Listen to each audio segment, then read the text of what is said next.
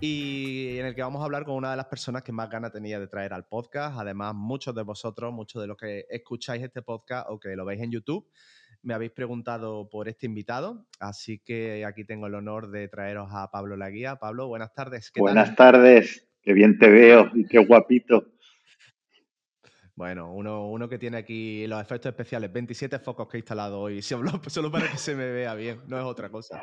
Ya los años, ya los años se, van, se van notando. Bueno, lo primero, antes de meternos en, en, harina, darte las gracias por estar aquí. Yo sé que eres un hombre ocupado, espero que estos días o estas semanas lo seas un poco menos, pero aún así gracias por sacar tiempo para, para charlar conmigo y que te escuche toda la gente que está aquí. Em, la conversación va a ser eh, para conocerte a ti mejor, porque creo que la mayoría de la gente pues ya sabe, ya sabe quién eres, ya sabe cuál es tu trabajo, obviamente hablaremos de esa parte también, pero a mí me apetece hoy que la gente conozca a Pablo Laguía, pues como lo conoce Ana, como lo conoce su familia, hombre, no tanto en la intimidad, tampoco me quiero meter en vuestra habitación, no hace falta, pero sí conocer un poquito más, porque al final yo creo, siempre lo digo al final, ¿no? Que el artista o el creativo en, gran parte, la, bueno, en gran parte no, para mí toda la persona que hay detrás es lo que realmente construye eso. Así que si somos capaces hoy de, conocerte un poquito mejor, pues eso que nos llevamos. ¿De acuerdo? Perfecto. Bueno, yo las gracias te las quería dar yo a ti, porque me apetecía ya juntarme contigo y poder hablar tranquilamente. Entonces, hoy creo que lo vamos a pasar bien y vamos a disfrutar. seguro que sí. Yo tengo muchas ganas. Además, te lo digo ya, esto, y esto va en modo absoluto de fanboy tuyo. De hecho, siempre lo digo, la semana pasada, bueno, la semana pasada no, hace, hace un mes o así, que hablé con, la, con, con Mónica, que fue la última invitada, se lo dije a ella, porque también verdad. Pero a ti te lo tengo que decir, si alguien hizo que yo me enamorara de la fotografía de boda eh, como tal y que decidiera tirarme a esta aventura fuiste tú, sin duda. O sea, fuiste una de esas personas que yo veía a Pablo Aguía. Bueno, yo creo que el 90% de las visitas que tú tendrías en tu web en los años 2014, 2015 eran, mías. O sea, era estudiándomelo como, como un libro de texto, yo me estudiaba tus posts de arriba. Entonces, entonces ya digo yo, digo, joder, ¿cómo puede ser que no cierre ninguna boda en Córdoba y siempre tengo Tanta visita. Tanta visita. Tanta visita de Córdoba y qué pasa que pues no, era, era yo, ¿eh? Era yo, era yo, era yo. Me lo, me lo, he estudiado, me lo he estudiado bien. Así que para mí esto es un poco la cuadratura, ¿no? Del círculo, ¿no? Volvemos al punto de origen y creo que, es muy bonito que al final en, un trabajo y en una industria que, a veces es dura o es muy competitiva y hay, y y hay historias raras, que, mm, que, podamos estar aquí hablando, pues para mí, ya te digo, es un honor. Mm, y, bueno, antes de, adentrarnos un poquito más, me gustaría sí que brevemente, para los que nos están escuchando y lean Pablo la guía y no sepan identificar quién eres, si nos puedes hacer una breve descripción de quién eres y qué haces para ganarte la vida, sería increíble. Bueno, soy panadero, vengo... A ver, eh, realmente yo soy Pablo Rodríguez la guía, que eh, me tuve me tuve que limpiar el apellido de mi padre. Joder. ¿sí? Para, poder tener una web que se me reconociera por el nombre. Y bueno, eh, como estábamos hablando antes, pues vivo en un pequeño pueblo que se llama Orihuela, donde el que lo conozca a lo mejor lo conoce porque fue donde nació Miguel Hernández, el poeta. Hostia, el poeta, ¿no? Y, y nada, llevo 23 años dedicándome a la fotografía, aunque tengo, tengo 43, que no soy tan viejo. Pero bueno, real, realmente empecé un poco, empecé un poco eh, trabajando para periódicos, haciendo cosas de, para revistas de viaje, un poco lo que creo que ahora mismo me gustaría estar haciendo. Pero, pero bueno, el, e, empecé, empecé con, eso y cuando vi que realmente donde podía ganar dinero era en la parte social, pues me lié la manta a la cabeza y decidí montar un estudio aquí en Orihuela. Y, y, nada, yo estuve aquí en Orihuela, no sé si durante 12 años o 13 años, en un pequeño estudio donde hacíamos de todo, de todo. Pero durante todo ese tiempo realmente yo nunca llegué hacer ni una sola boda, ni en Alicante ni en Murcia, y estoy en medio. Dios, solo en Orihuela. Solo Orihuela, Vega Baja, toda esa, toda esa zona. Y nada, hasta que llegó, hasta que llegó un punto, un momento donde, donde ya tenía demasiado trabajo y decidí cerrar el estudio. La gente pensaba que me había vuelto loco porque el negocio funcionaba muy bien. Y dije, mira, me voy a hacer moda a Madrid.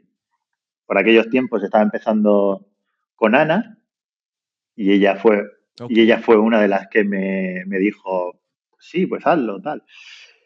Y nada, ya me fui a Madrid, me fui a estudiar un máster de moda y cuando llevaba, era de un año, y cuando llevaba una semana, los profesores, todo el mundo de los que estaban por ahí me decían, pero a ti lo que te gustan son las bodas, ¿no? Porque todo lo trabajaba de la misma manera, era como cogía una modelo y me la llevaba a mi rollo. Y dije, pues la verdad es que sí, si es que a mí lo que me gustan son las bodas, pero hay que darle una vuelta a esto y hay que intentar hacer las bodas pues como creo yo que deberían de ser o como yo las, las veo. Y ahí empezamos. Empezamos un poco a darle vueltas a eso y a fijarnos en, a fijarnos en gente que estaba haciendo un trabajo impresionante, tanto aquí en España como en Estados Unidos. Claro, era lo que te iba a preguntar, digo, porque claro, a ti te molaba las bodas, en, en Orihuela, en la zona, te hincharías, entiendo, de hacer bodas, pero cambiar de repente y, decir, oye, lo que empezaste a hacer, que no se hacía o se hacía muy poco aquí en España, desde mi punto de vista, lo que tú has hecho no lo ha hecho nadie, se han hecho cosas diferentes. O sea, se puede hacer mejor, peor, pero lo que. Entonces, ¿tú en quién te fijabas en ese momento? Pues, eh, a ver, yo la verdad es que con toda eh, cuando yo empecé a, ver realmente, bueno, yo veía las bodas y yo, yo decía, a ver, estos son mis bodas y de repente empecé a ver gente en Estados Unidos, gente, eh, eh, Son Flanagan, toda esa gente que estaba también en, no sé si empezando, no sé en qué punto estarían de su vida, ¿no? Pero, pero en los trabajos que estaban haciendo, claro, eran eran, yo qué sé, yo veía esas bodas y veía lo mío y yo decía, mm, no trabajamos en lo mismo. Claro, es, otra Es, otra, es otra cosa. Entonces, bueno, empecé a investigar y empecé a encontrar gente en España que estaba también empezando a hacer cosas distintas. Y dije, bueno, pues la verdad es que se puede, se puede hacer. A mí, esto lo comento siempre porque para mí fue un antes y un después. Yo me volvía loco pensando en, yo veía el rollo estético de la gente y yo decía, pero no puede ser, digo, es que aquí ahora todo el mundo dispara en film. Eh, digo, digo, si yo ya he colgado, he colgado ya las cámaras, digo, no sé. Digo, y me ponía a probar con el digital y a mí el digital me parecía plasticoso. Era una cosa que yo decía, me, volvía loco, me volvía loco. Me fui a hacer moda, me fui a hacer moda por ese motivo, por el rollo de, de juntarme con retocadores, con retocadores, y aprender, claro, de moda. Eh, bueno, uno de los profesores era Omar Joseph, que es un, que es un retocador buenísimo. Eh, claro, yo miraba y decía, ya, pero es que esto al final es moda.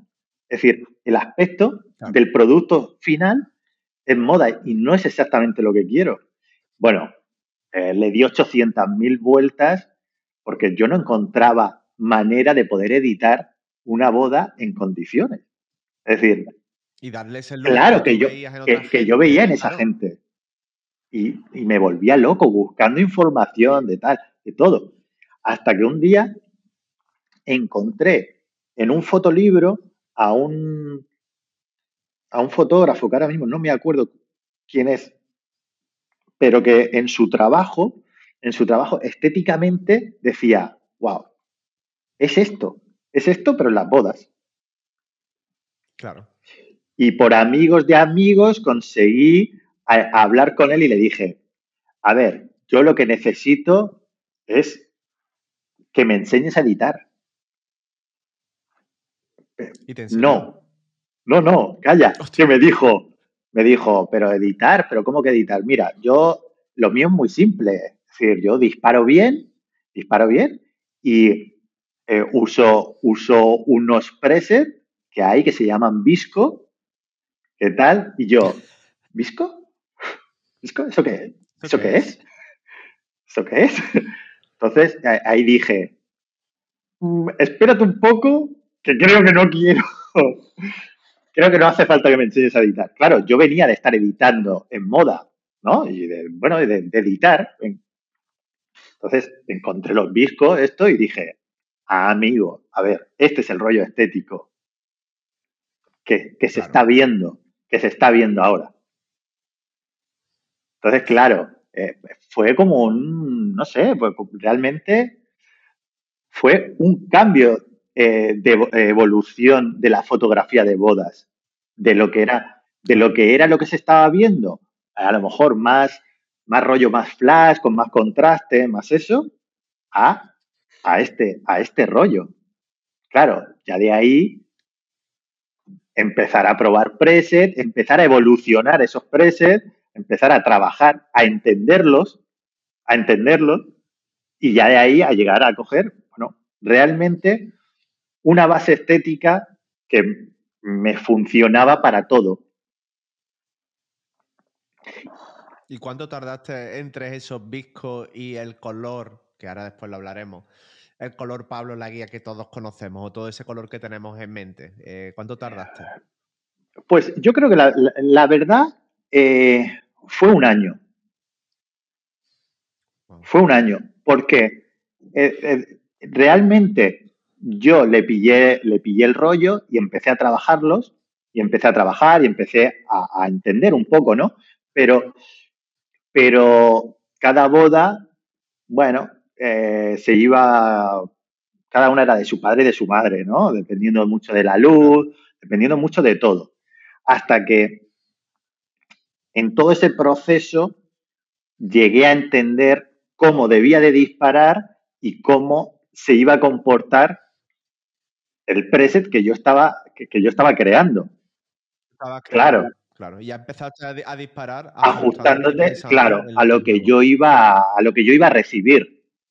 Y he probado, y he probado, bueno, yo empecé, empecé de, bueno, dentro de todo esto, yo cambié mis procesos mil, porque cada cámara, cada evolución de las cámaras, eh, era una locura también.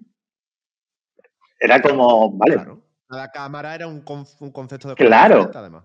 Es decir, eh, yo llegó, llegó un momento que estaba la, la 6D y la 6D, yo siempre lo he dicho, digo, para mí, mejor, el, mejor, color que ha habido jamás. Es decir, pero es brutal. Sin duda, sin duda. Incluso llegar, llegar al punto de que se podía trabajar tan bien con esa cámara, bueno, que, en ese proceso empecé a conocer eh, muchos amigos, fotógrafos mexicanos que siempre han disparado en JPG, que es como muy cultural eh, de allí, ¿no?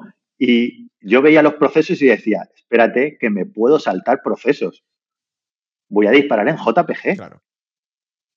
Y, y sale la boda prácticamente. Claro, entonces era como, podía disparar en JPG y podía meterle una capa de color ya creada por encima. Entonces, claro, eh, ya daba igual. Entonces iba con el live view como si fuese un videógrafo trabajando y, disparando, disparando porque veía la foto, que siempre cambiaba, siempre tal.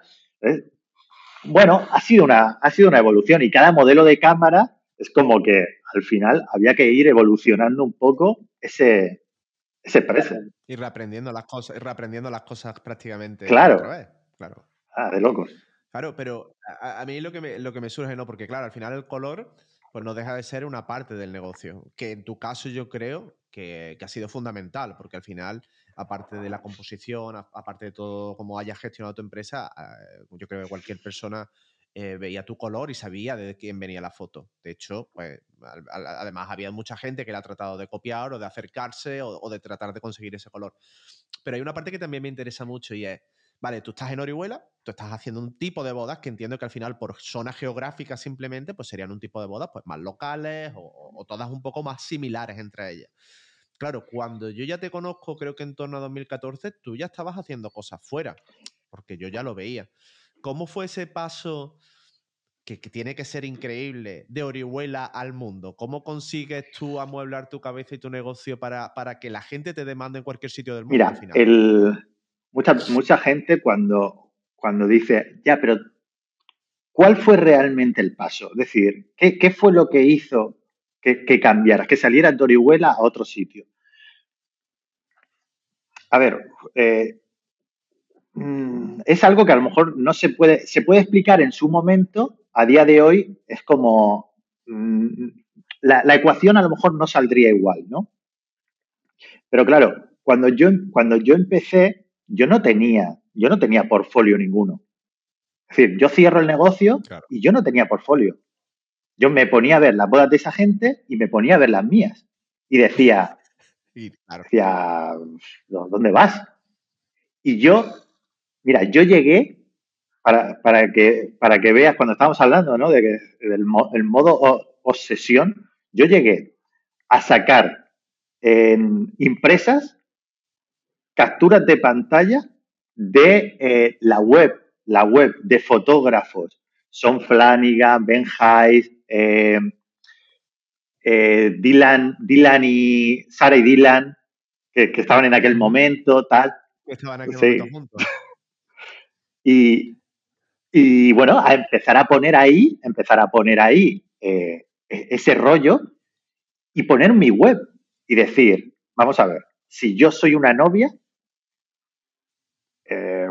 tú cerrarías, cerrarías eh, con, este fotógrafo o con este. Y yo, yo veía años luz. Era como muy barato. claro, nada. Yo lo único que pensaba es muy barato tienes que ser para, para, que, te cojan a ti. Es decir, en plan de, bueno, eres, eres barato y, y yo el nivel adquisitivo que tengo, pues me da para ti. ¿Sabes? No me da para lo otro. La típica, la típica, la típica claro. ¿no? Al final de, oye, me contrato claro, precio, que están lícitas. Sí, sí, ¿eh? y punto. Pero claro, yo quería, yo quería llegar a evolucionar un poco a, que las, a que cuando yo mirase la web de alguien pudiera decir, bueno, puedo competir, puedo, ¿sabes? Que, que, fuese ahí. Entonces yo lo que empecé a hacer es, yo estaba haciendo un máster en aquel momento de moda, ¿no? Como te estaba comentando antes, y dije, ostras, ¿aquí qué hago? Me estoy hinchando a hacer editoriales. Aquí se pasan el día haciendo editoriales. Pues en las bodas no se hacen editoriales. Claro. No se hacen. Es decir, y si se hacen, yo no había llegado a ver editoriales. Entonces yo dije, pues vale, tengo a esta modelo del curso, le ponemos un vestido de novia y ya es una novia. Y, yo ya puedo hacer fotos bonitas de alguien con un vestido. Para que la. Y mejorar el portafolio y ya practicas también y enseñas algo diferente. Entonces, dentro de toda esa evolución, dentro de toda esa evolución, empecé a hacer un portfolio potente dentro de que, claro, tampoco el mercado estaba haciendo eso. Entonces. Claro, no era un mercado saturado como en el que claro. una editorial, pues bueno, eres, otra gota. Nada. Ahí está.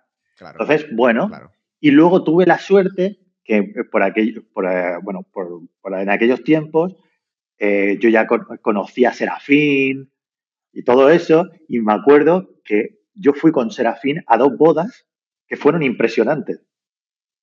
Me invitó, me dijo, chicos, vente, que esto va a estar de puta madre. Y dije, ostras, pues vale. Claro, también yo llegué a aquella boda y yo veía la boda y decía, Vale, en España hay bodas que molan. Pero, pero, pero no están, no están en Orihuela. O en Orihuela el concepto. Hay que salir. Eh, claro, en Orihuela el concepto es otro. Entonces todo eso me hizo eh, empezar a ver que yo tenía que, que enseñar el trabajo de otra manera y ponerme en contacto con gente que estuviese haciendo bodas fuera. Y sonó un día la flauta de que una chica que venía de Miami a casarse a Italia por Instagram, vio el trabajo le gustó y dijo, oye, pues Vente tú. sí, tú haces, haces bodas fuera, haces tal. Y yo, "Mm, sí, claro. Y precio, tal. Y yo decía, pues precio, pues lo que cobro, yo qué sé, lo que cobro aquí y me das, y me Claro. pagas los billetes, ¿no? Y ahí me fui con Ana. Porque, O sea, que la primera boda, ¿ella te ayudó a hacer la foto o ella bueno, ella estaba, ella estaba allí de, de asistente, de tal, porque, claro, porque dentro de todo esto, dentro de todo esto, yo hace X tiempo no hablaba inglés y estamos a 2023 y sigo sin hablar inglés. Fotógrafo de bodas internacionales Sin inglés. Eso, eso, eso merece un libro. Sin ¿eh? inglés, no, no, es así, es una, es una locura, pero es así.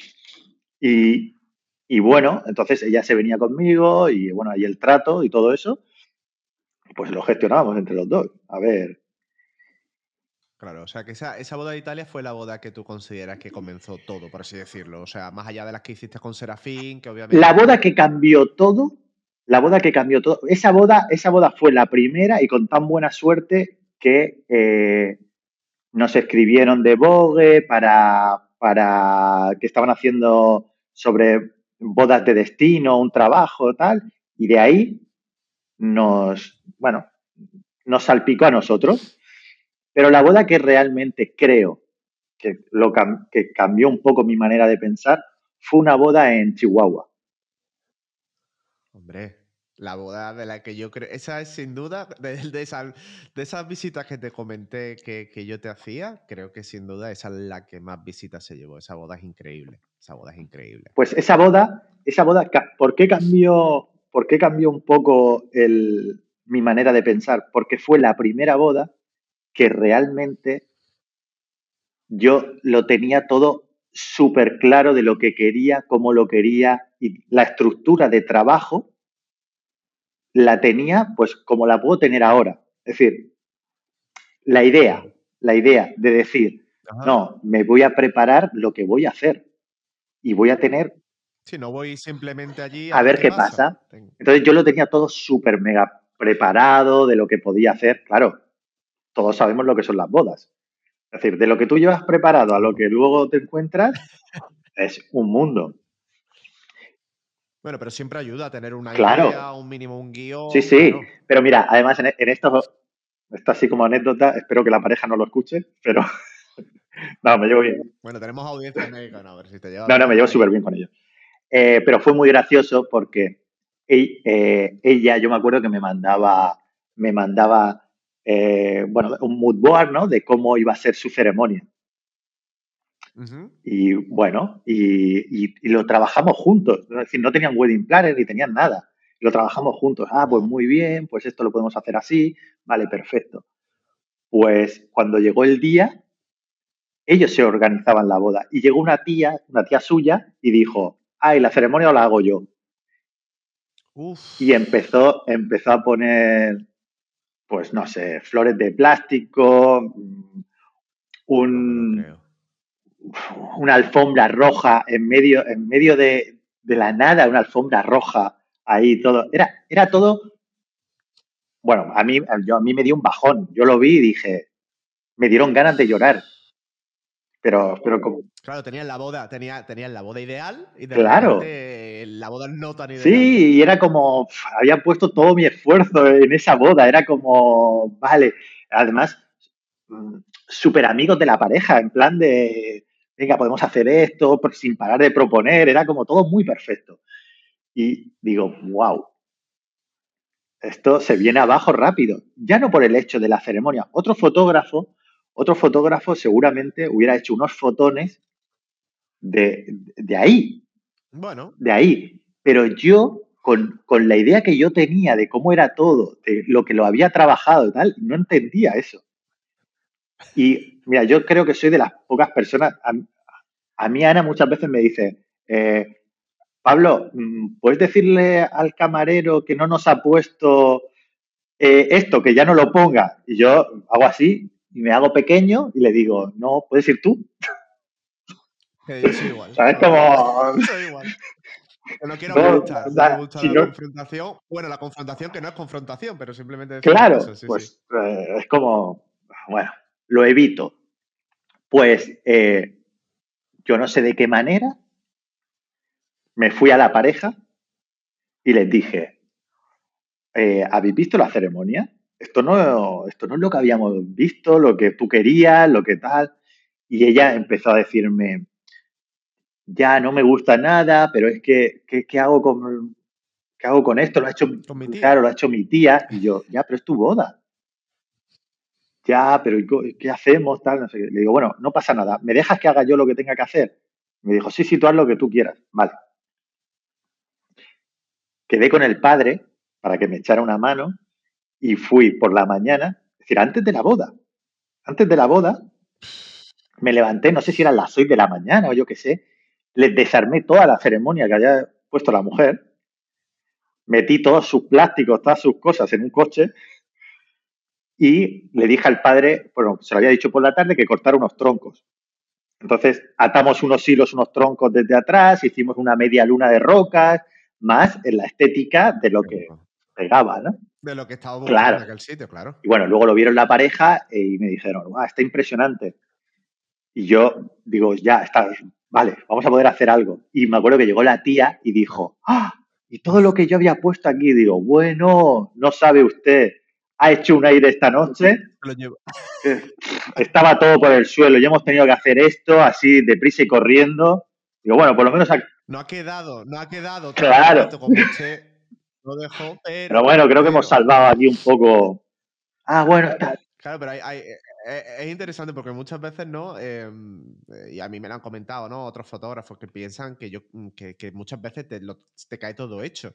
Tú ahí te ganaste el hecho de conseguir una boda así y de que estuviera mm, así y implicarte. O sea, tú podrías haber dicho perfectamente, pues oye, ya será otro día, ya saldrá en otro momento y haberte acostado y haberte levantado cuando te hubiera dado la gana y no haber hecho eso. Y ahí es yo creo que ahí está ese paso que tiene que dar algunas veces un fotógrafo para diferenciarse, de dar algo más y de saber lo que quiere. Entonces, agüita. Yo, yo, creo que sí, y ahí se juntaron varias, también creo que se juntaron varias cosas, porque luego a la hora de mostrar la, a la, hora de mostrar la boda, el, un poco, en pensar un poco en la historia, no, no enseñarla. Es decir, no decir, mira, la boda es muy bonita, mira, esta es la boda. No, eso es un error. Claro. En pensar en, venga, voy a tener un futuro cliente y vamos a ver qué es lo que quiere ver ese futuro cliente, no, no ellos que ya tienen su boda.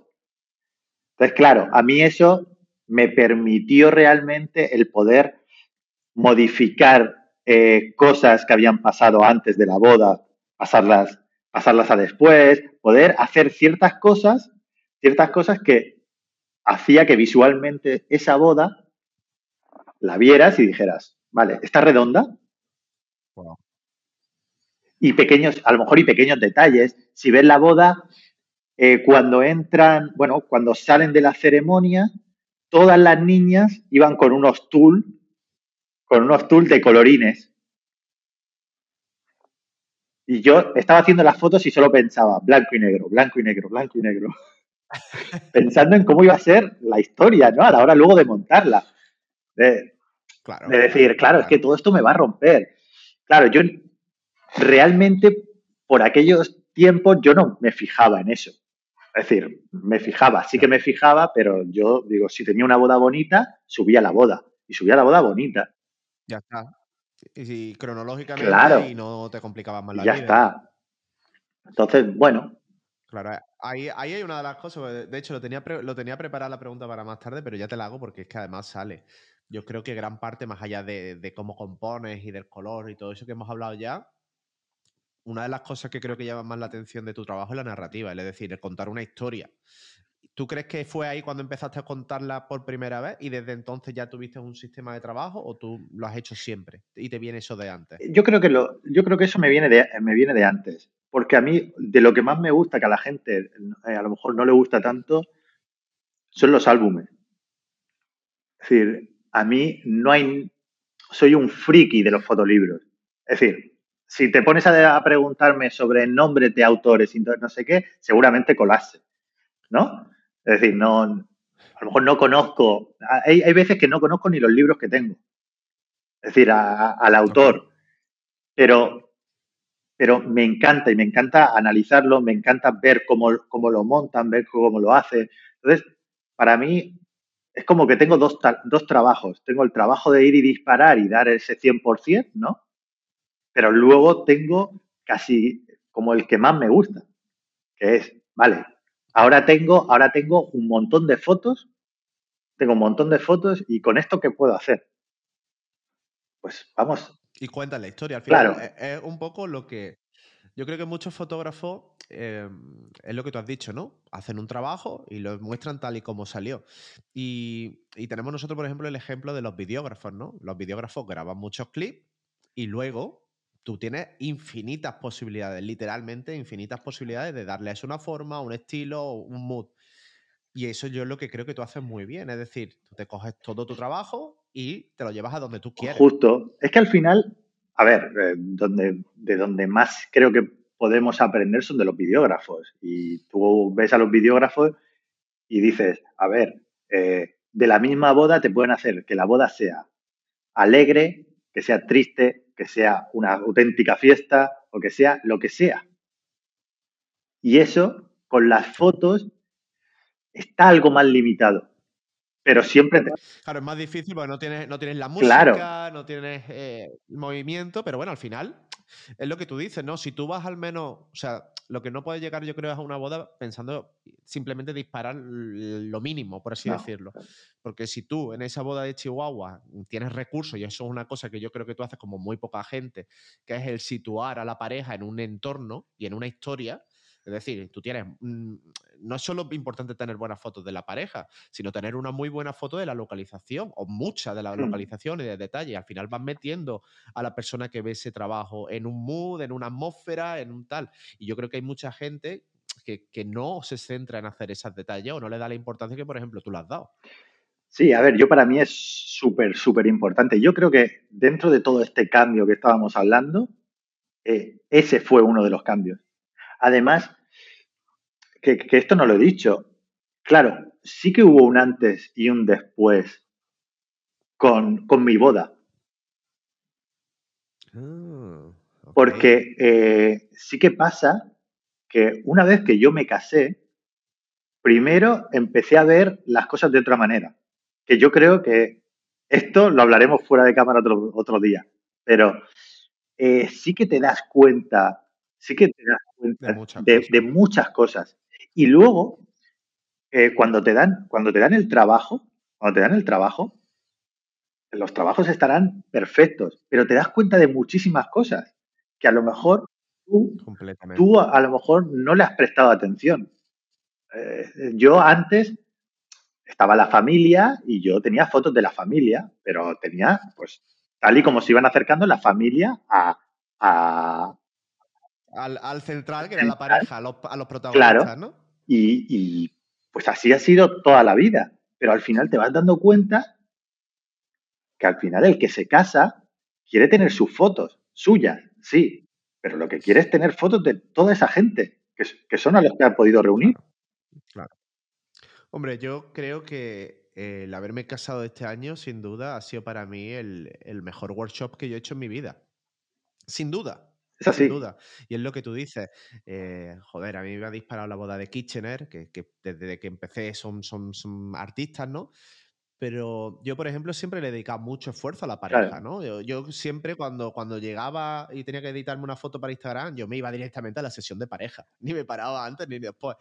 Y ahora viendo yo mis fotos, que, que, que han sido increíbles, pero yo me daba cuenta que yo ya estaba cansado de verme a mí. Yo no me quería ver a mí. Yo quería ver a mis colegas, yo quería ver a mis amigos y te lo dice un fotógrafo que valoraba muchísimo las fotos de pareja. Y bueno, sí, ya cuando tengo dos fotos mías vistas, pues ya está, ¿para qué me quiero ver más? Y es cierto que yo creo, hombre, no se puede obligar a ningún fotógrafo ni fotógrafa de boda que se case antes de la boda, pero sin duda te cambia muchísimo la percepción. Sí, se ve mucho.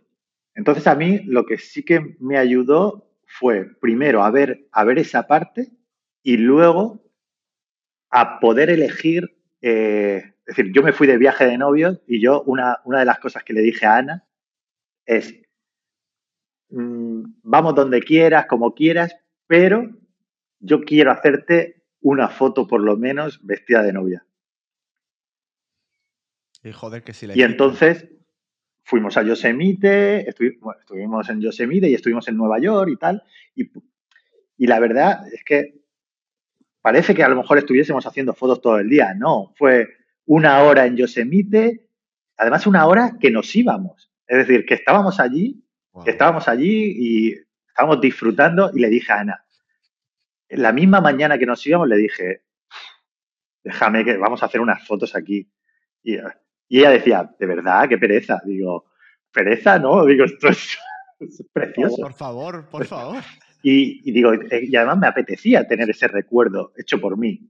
Entonces, bueno, ¿qué pasa? Que eso también me llevó a poder, a poder enseñar eso. Y yo me acuerdo que cuando era una cosa que tampoco contabilizaba tanto, el post de Nueva York de Ana, en un día, lo llegaron a ver, no sé si fueron como 1.800 personas o algo así. Una locura. Una locura. Una locura. También en, la, época dorada de Instagram, que era cuando cualquier impacto así se hacía viral y esas fotos yo las vi meses. O sea, las fotos de Ana, eh, yo las vi meses. Era increíble. es de loco. Wow. Madre mía, madre mía. Y bueno, hay una cosa, ¿no? Ya creo que la gente ha entendido ya un poco la historia, ¿no? ¿Dónde están las raíces, ¿no? Pasa esto, eh, tú comienzas a hacer ya y enseñar un trabajo con el que entiendo que te sientes más, más, realizado, que crees que está más a la altura de esos fotógrafos que hemos nombrado antes. Yo creo que conozco tu trabajo en torno a 2014 y 2015, pero 2014-2015 tú ya eres un referente, al menos en España. Yo te diría que también que en Latinoamérica. ¿Cómo, ¿Cómo gestionas eso? Es decir, ¿tú te das cuenta en algún momento que hay muchos ojos mirándote y viendo tu trabajo, inspirándose en tu trabajo? ¿O tú te centras mucho en tus bodas y esa parte de, la industria así de fotógrafos y tal no la ves tan de cerca? A ver, te mentiría si te digo que no la ves, ¿no? Pero no he sido, creo que ni he sido ni soy eh, un fotógrafo que se mire mucho el ombligo. es decir, yo yo trabajo, intento hacer algo que a mí personalmente me guste y yo creo que si a mí me gusta, eh, le va a gustar a la gente, por lo menos a, a una gente, ¿no? Entonces, eh, yo siempre he intentado hacer algo que a mí me motive, que yo esté súper motivado con lo que hago. Siempre. Eso no quita de que, bueno, que veas, que veas lo que están haciendo otros fotógrafos, que veas que, pues, eh, es, yo me acuerdo de sitios que he dicho, voy a hacer una foto aquí y, he hecho la foto ahí y cuando eh, me he ido, a las dos semanas había tropecientas personas haciendo la foto ahí. ¿sabes? Y dices tú, pero bueno, a ver, es normal, eso es lo que te trae las redes sociales, que ahora mismo, a día de hoy, pues si tú mañana, bueno, si es que además tú lo ves también, porque tú mañana sacas cualquier cosa, es decir, haces lo que sea, y desde el minuto uno que lo sacas, pues ya tienes a, gente viendo a ver cómo, cómo se ha hecho, dónde se ha hecho, lo que sea. Viendo a ver cómo lo pueden, cómo lo pueden, bueno, llevar a su, o llevar a su terreno. Claro. Entonces. Y eso como, porque claro, yo, yo tengo mi opinión de eso y creo que aunque yo soy el primero, es decir, eh, yo veía tu trabajo y el de otra gente y obviamente tú no piensas en copiarlo, pero obviamente algo se te queda en la mente y luego el ser humano es un, tiende a copiar, indirecta o indirectamente, ¿no? Aunque lo hagas con buena fe o con mala fe, ¿no? ¿Cómo tú has tenido momentos en los que te ha tocado un poco la moral, el, ver que hay gente que eso, o normalmente tú has ido siempre mucho a tu rollo y eso no es algo que te haya No, es decir, eh, ha sido, ha sido cosas a lo mejor que has podido ver, que has podido ver y te ha podido tocar en ese momento un poco más la moral, ¿no? Pero, pero no, no, porque yo lo he hecho. ¿Sabes? Es decir, al final sería una hipócrita si no te dijera yo, eh, a ver, y además lo he hecho y lo hago, y lo hago, es decir, yo al final, al final ves trabajo, lo que pasa es que también hay que ser inteligente. Yo me acuerdo eh, cuando Alejandro Gómez, eh, el ilustrador, ¿no? sus charlas y tal, hablaba, hablaba de, eh, con, Son Flanagan, ¿no? De no copies, no copies de tu propio mercado, ¿no? Eh, cógete de otro mercado y, tráetelo, ¿vale? Pues al final eso pues yo para mí ha sido como súper importante de, hacerlo. yo veo fotógrafos de moda e intento traérmelo lo que veo yo que, que se adapta a mí. Y, eso no. mucho más Y eso no quita, y eso no quita de que en algún momento dado tú veas a, a fotógrafos de boda que están haciendo algo que digas, bueno, pues esto me lo, me lo debo de llevar también a mi terreno. Porque, porque también hay una cosa que son las tendencias. Al final, de eso, de eso, de eso es lo que yo quiero hablar. De eso es lo que yo quiero hablar. O sea, me lo estás trayendo, me estás echando, me estás echando los balones al pie ya en la línea de gol, ¿eh? O sea, parece pactado esto.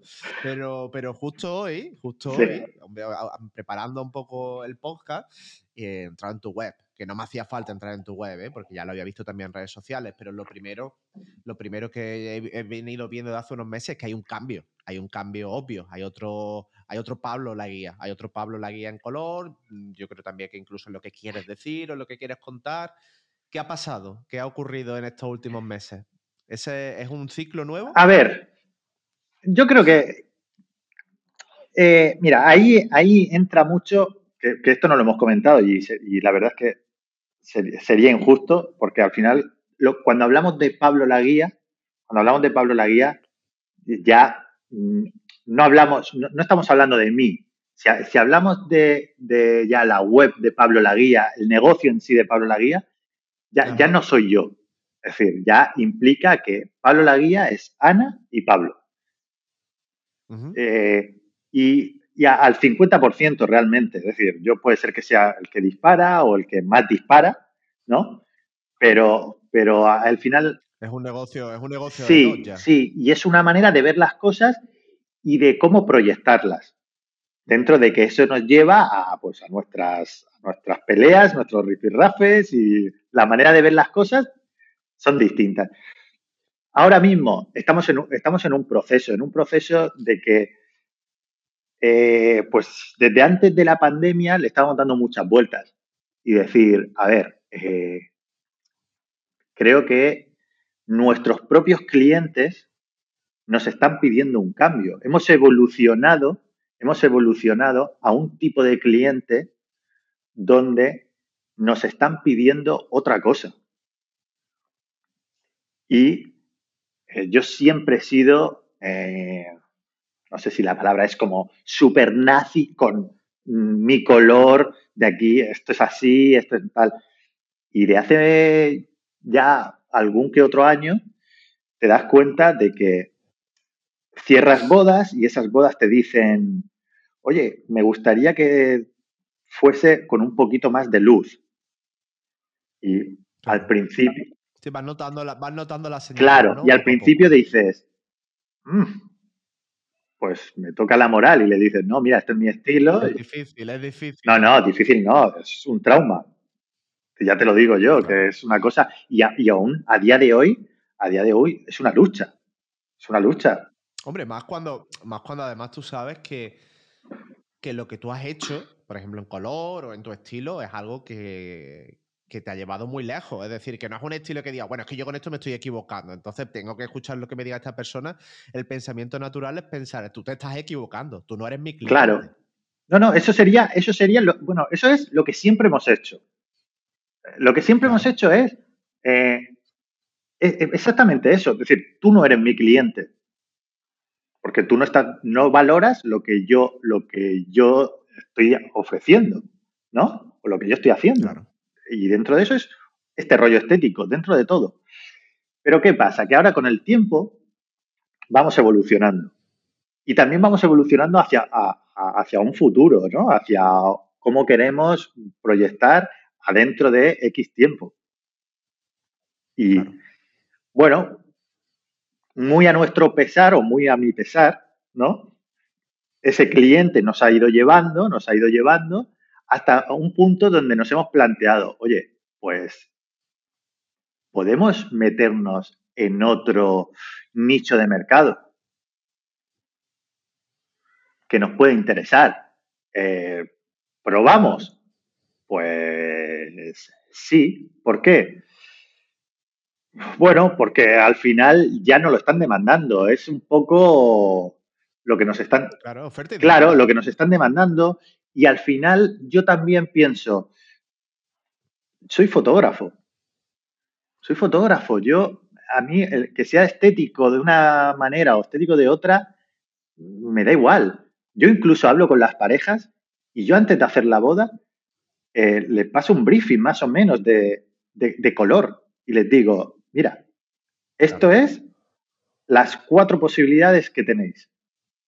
¿Dónde veis vuestra boda? Dentro de mi, mi propia, mi, Es- mi propio estilo, mis parámetros, claro, De- mi- Claro, algo, algo coherente conmigo Claro. mismo.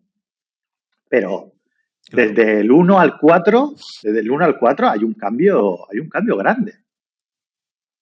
Wow. Y, y No, pero eh, tiene, tiene mucho sentido, porque yo creo que durante mucho tiempo es lo que tú dices, ¿no? En cierta parte nos hemos vuelto muy radicales. ¿eh? O me quieres o, o- o Claro. fuera. O fuera. Y nos estamos olvidando de que el cliente, oye, también tiene su criterio. Te puede decir, oye, mira, me encanta cómo compones o, me- o te veo a través de redes sociales y lo que me transmite es una paz que a mí me gustaría trabajar contigo, pero a lo mejor el color no es el mío. Podemos ajustarnos un poco en el medio. Y cualquier negocio eh, se negocia, como nunca, como, como la palabra indica, ¿no? Y nosotros nos hemos puesto en un plan de que, oye, me estás ofendiendo, la- la- ¿no? Al decirme que cambie mi color. Y no tiene por qué ser así.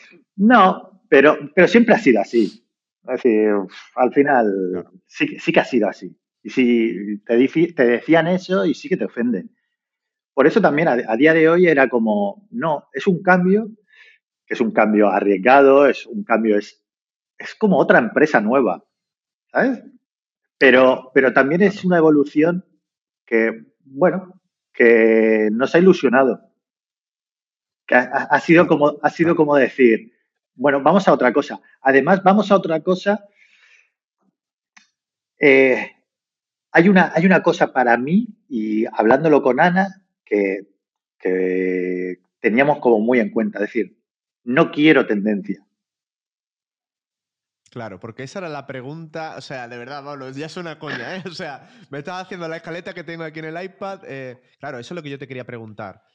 Em, porque yo lo veo, ¿no? De hecho, esta misma conversación que tú, que tú tienes con Ana, yo la tengo con Opi prácticamente a diario. Y te surgen inseguridades, porque claro, yo al final me siento muy cómodo donde estoy, pero digo, joder, yo puedo estar comodísimo, que si a mí el trabajo que me entra ya no están dispuestos a pagarme, o veo que hay una bajada de facturación, yo al final me empiezo a rayar.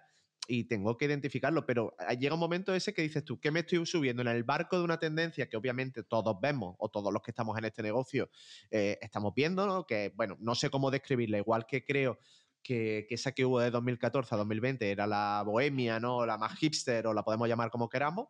Ahora hay algo mucho más elegante, mucho más fine art, bueno, no, no- mucho más, no sé, no sé cómo describirlo, no con una sola palabra. Más moda también, más editorial. Eh, ¿Cómo gestionas tú eso de las modas? Porque claro, si ves que a otro le funciona eh, y si dentro de dos años otra vez cambia, a ti no te va a apetecer cambiar tu negocio de. Ahí, a ver, eh, ese es el kit de la cuestión. El- el- yo, creo, yo creo que al final uno tiene que ser coherente con lo que hace y tiene que sentirse a gusto con lo que hace. Entonces, eh, yo tenía dos opciones. O quedarme como estaba, o quedarme como estaba, ¿por qué? Porque me sentía cómodo, el cliente que me estaba entrando también me sentía cómodo, tenía de vez en cuando pues, esas pequeñas cosas, pero que eran fáciles de, Claro. de solucionar. En plan de, te puedo cambiar esto, te puedo cambiar tal, sin tener que hacer cambios radicales. Pero, Claro. pero siguiendo con tu línea. Y está genial. Cambiar, como hemos hecho, a otra cosa totalmente distinta, y podríamos haber cambiado a, a lo que ahora se ve más. Claro. Pero, pero ¿qué pasa? Que, que no me parece un cambio, no me parece un cambio, primero natural para mí.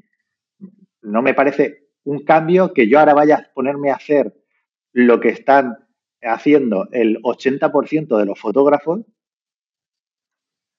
¿Para qué? Para, No te vas a, no te vas a diferenciar cuando tú ya la diferenciación la tenías antes. Ahí está. Entonces, eh, al final, bueno, eso no quita, eso no quita de que, de que yo diga, vale, me voy a otra cosa donde yo me siento cómodo, donde yo re- realmente Claro. me siento cómodo. O sea, porque tú e, vosotros, vosotros con este nuevo estilo estáis cómodos. Es decir, a, ti, eh, aunque te haya costado, ¿no? Imagino que hay, ciertos hábitos que tienes que cambiar, desde la forma de disparar a la forma de componer, a todo eso. ¿Cómo ha sido ese, esa transición para vosotros? A ver, es, una transición que estamos en, que, te mentiría si te digo que, estoy en ello, o que estamos en ello. Okay. Es decir, que, es una cosa que eh, visualmente eh, desde fuera ya se puede ver, seguramente, pero desde dentro es, es una lucha interna. Es una lucha interna. Es una lucha interna con las bodas, de cómo dispararlas, de cómo. Porque al final, todo lo que yo hacía, o todo lo que, o tal y como yo las disparaba, no me sirve. Es decir, es otra manera. Es otro, es otro nuevo claro, trabajo, Claro, pero entonces ahí entra un poco el quién es cada uno, ¿no? De, vale, yo me quiero, estar en esta otra línea, pero también tengo mi parte más canalla.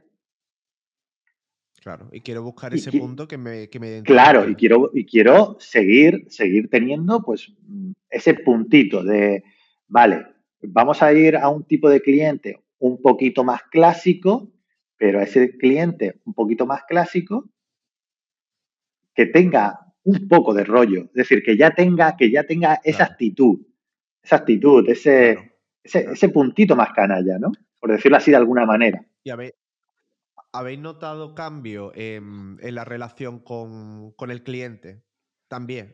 ¿O en la forma de comunicaros con ellos o lo que os piden? ¿O al final es muy similar? No, mira, simplemente ha cambiado un poco la estética. Es, muy similar, es muy, es muy similar porque al final, eh, como yo lo veo, como más o menos el mimo al cliente el mismo al cliente viene a ser el mismo, pero el lenguaje es distinto. Es decir, yo antes, pues seguramente antes eh, yo podía hacer una videollamada con alguien y podíamos ser casi tener ese punto de colegas, ¿no? De nos tomamos un vino aquí juntos y hablamos un poquito de la boda. Ahora esas cosas no pasan. Ahora esas cosas no pasan. Ahora realmente siempre tienes a alguien por en medio que te gestiona todas esas llamadas, incluso que está en esas llamadas. Es decir, como que pierde, como que pierde un poco ese otro aparte, pero gana. Sí, la cercanía, sí, ¿no? pero gana, gana en otras cosas. Gana en que todo es mucho más sencillo. Claro. Te iba a preguntar justo, te iba a decir, ¿qué echas más de menos o qué crees que vas a echar más de menos de esa otra época? ¿Y qué te gusta más de esta nueva época? ¿O qué tú puedes prever que te puede gustar más de esta época nueva? A ver, eh, yo siempre he estado muy enfocado en, la naturaleza, ¿no? En que a mí, a mí eh, no hay cosa que me guste más que poder viajar a sitios mm, exóticos donde para mí, bueno, me llenen, ¿no? Ahora, eh, esos sitios existen, pero ya no son, ya no es igual, es como todo mucho más, más refinado. Es otra etapa que también te puedo decir que a lo mejor, bueno, ya vamos, vamos cumpliendo unos años, ¿no? Que, que, al final los viajes me los puedo hacer yo perfectamente y, y y entender que esto es un trabajo y, ya está. Y que, oye, vas a hacer la boda, te lo vas a pasar bien, pero cuando tengas que hacer fotos de naturaleza, pues te las pagas tú y Ahí está. básicamente, básicamente es un poco así. Ok. Interesante. Y, o sea, ¿tú cuánto, o sea, estás notando a nivel de negocio ya, tanto Ana como tú, em, que es más difícil porque hay más competición o que os tenéis que adaptar y conocer mejor ese mercado o ha sido bastante fluido eh, la entrada en ese nuevo mercado? A ver, eh, eh, esto es como hay un pequeño escalón, hay un pequeño escalón que es el que hay que superar, ¿no? Ahora mismo, como venimos de un, venimos de otra cosa, pues toda tu red de, de proveedores, de, contactos, de todo eso, eh, te llamaban o te, llamaban o te, bueno, sí, te llamaban o te tenían en su, te en su lista por, por, por Pablo Laguía, el, a lo mejor eh, el otro Pablo Laguía, ¿no? Ahora, pues hay que, hay que crear una, una red nueva. Otra nueva red. Claro. Entonces, ahora mismo, pues estamos en, el, estamos en ese proceso. Nos ha venido bien, es decir, nos ha venido bien que como ahora la tendencia es un rollo, pues, no sé, como más editorial, o incluso te digo más, más el rollo, más el rollo ruso. Entonces, eh, que, es, que es como un lujo, es un lujo más ostentoso, no. Sí, es como, es como un lujo. Es más de castillo, ¿no? Es más de castillo. Ahí está. Sí, entonces, eh, esa, esa, tendencia, esa tendencia que se, que se ve, pues eh, nos viene bien porque, bueno, seguramente no estamos en la tendencia, pero nos salpica algo. Entonces, eh, nos pilla de que, claro, de que todo el mundo, de que todo, bueno, todo el mundo, los wedding planners, están intentando moverse dentro de esa tendencia, entonces ahí te puede salpicar algo.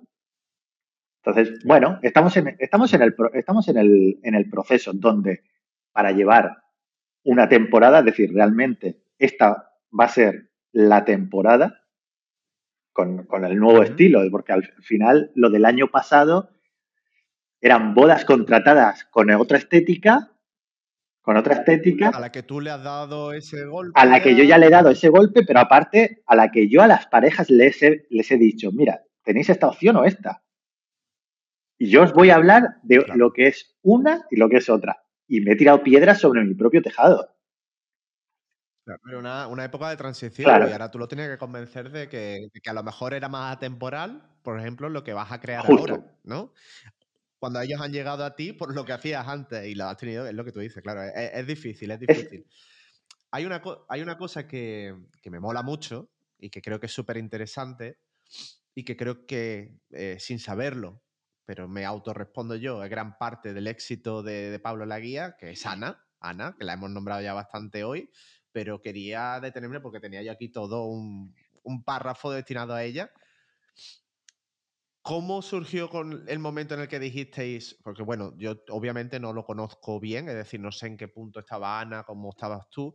¿Cómo decidís decir, oye, Pablo la guía, somos Pablo y somos Ana, esto lo vamos a hacer mm, ya serio, vamos a hacer los dos? Yo incluso eh, eh, me recuerdo que el día que cambiaste la foto de Instagram, en la que ya salíais los dos, dije, oye, oye, oye, se lo dije a Opi, digo, ¿qué ha pasado algo ya? Aquí hay algo ya más serio. ¿Cómo fue esa conversación? ¿Cómo decidiste decir, oye, venga, vamos a ponernos los dos y vamos a tirar de este proyecto juntos? A ver, esto es un tira, un tira y afloja. Eh, en, el caso de, en el caso de Ana, bueno, Ana, Ana es, pues a lo mejor es la parte que me puede faltar a mí, ¿no? Eh, eh, tanto, tanto, bueno, es la parte que le, que le, falta realmente a la empresa, ¿no? Que, es, que sería la, la parte que me faltaría a mí. Es decir, ella primero, que tiene que ver mucho contigo, ella es abogada. Hostia, y estamos en el mismo sector, sí, sí. Y de ahí, y de ahí eh, cuando terminó, dijo, vale, yo ya tengo mi carrera, pero yo no me quiero dedicar a esto. Y se fue, y se fue a Estados Unidos a estudiar un máster eh, en marketing. Entonces, ella se fue allí y hizo ese máster en marketing y lo enfocó en moda. Entonces, ella estuvo trabajando en, bueno, estuvo trabajando en Nueva York eh, para Stella McCartney. Estuvo allí, de allí, eh, bueno, se vino a, a Loewe, a Madrid, y estuvo por varias empresas de, alto nivel, ¿no? Hasta que al final, bueno, yo ya la, eh, ella veía que yo tenía las bodas, ella estaba en Madrid, no sé qué, y decidió venirse aquí porque aquí hay mucha industria de calzado. Entonces dijo, bueno, mm, me voy a venir aquí, aquí está Tempe, que es de Inditex, son los fabricantes de Inditex y todo eso. Entonces me voy a venir aquí y tal.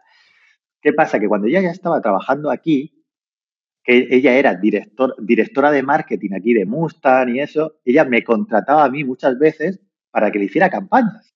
Para las campañas.